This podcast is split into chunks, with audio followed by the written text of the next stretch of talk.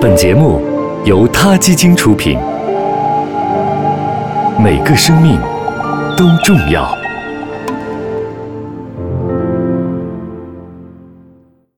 欢迎收听今天的他 Radio，获取每天最新节目推送，请关注他 Radio 微信公众号。不仅有音频文字版，还有更多关于动物的精彩资讯哦。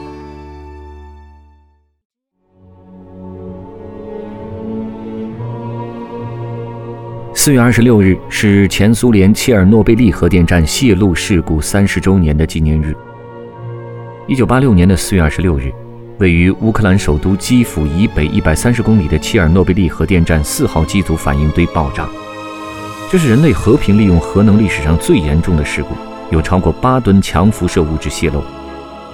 核事故发生之后，乌克兰、白俄罗斯和俄罗斯一个面积约六万多平方公里的区域被危险的核辐射覆盖，数十万人被迫转移，多达四千人死于辐射暴露导致的疾病，很多城镇变成无人区。三十年后，切尔诺贝利这个远近闻名的死区再次吸引了普通民众和科学家的注意。关于切尔诺贝利有两个消息，一个消息是，尽管乌克兰生态和自然资源部希望将切尔诺贝利隔离区变成听起来不那么恐怖的切尔诺贝利保护区，但无可否认的是，想让放射性物质消失，还需要几个世纪甚至上千年的时间。另一个消息是，保护区的确名副其实，没有了人类，这里成了野生动物的乐园。各种罕见的动物开始在隔离区出现，并且繁衍生息，其中就有曾一度在野外环境下灭绝的普氏野马。一九九八年，为了拯救普氏野马，人们把它们引入了切尔诺贝利附近地区。结果现在这里仍旧荒无人烟，但野马的数量却大大增加了。国家地理的约翰·文德尔今年四月初对隔离区进行了探访，就有幸见到了一群普氏野马。这群普氏野马隔着一大片荒地，向国家地理的考察队冲过来，标志性的黑鬃毛像刷子一样直立在它们灰褐色的身体上。这些野马好像从未见过人类一样，盯着考察队看了好一会儿。而远处废弃的输电线在风中摇摆着。隔离区里面没有马路杀手，翠绿的森林里出现了濒危鸟类和大型猎物的踪迹。几十只天鹅在放射性冷却池里怡然自得地游着。泥土被一群觅食的野猪翻了个底儿朝天，在隔离区里的一个小村庄里，一条笔直的前苏联灌溉水渠仍在灌溉着洼地。这里是海狸的家园，刚刚被海狸啃下的枝条在树荫下闪着微光。考察团里的乌克兰国家科学院专家玛丽娜·施克维里亚说：“海狸的数量在增多，它们的野性在一点点恢复。随着海狸不断伐木，这片土地最终将恢复成沼泽，变成一百年前的样子。”玛丽娜是关注切尔诺贝利野生动物后续情况的科学家之一。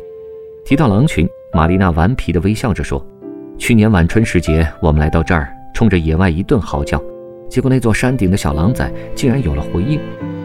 谁也没有想到，切尔诺贝利核灾难让这儿变成了欧洲真正意义上的最大的野生动物保护区。从隔离区里安置的触发式相机拍到的照片可以看出，所有的大型哺乳动物这儿都有。”什么红鹿啊、张鹿啊、野猪、鹿、马、野牛、棕熊、猞猁、狼，两种野兔、海狸、水獭、獾，还有一些雕、水貂和臭鼬。除此之外，还有蝙蝠和十多种大型鸟类，比如夜莺、老鹰、猫头鹰、鹳和天鹅。不过，这并不意味着辐射对野生动物们就没有影响。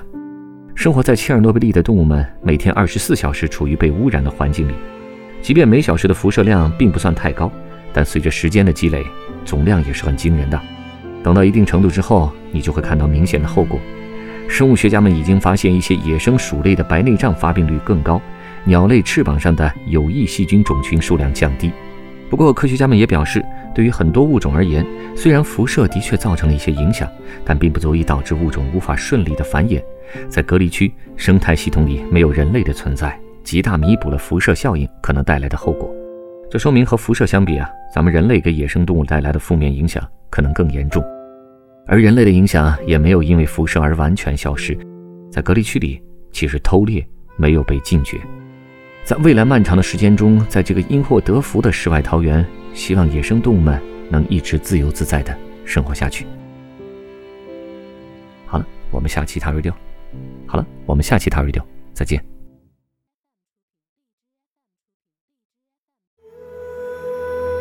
他 Radio，中国大陆第一家动物保护公益电台。在这里，我们讲述动物的喜怒哀乐，尊重生命，善待动物。他的世界，因你而不同。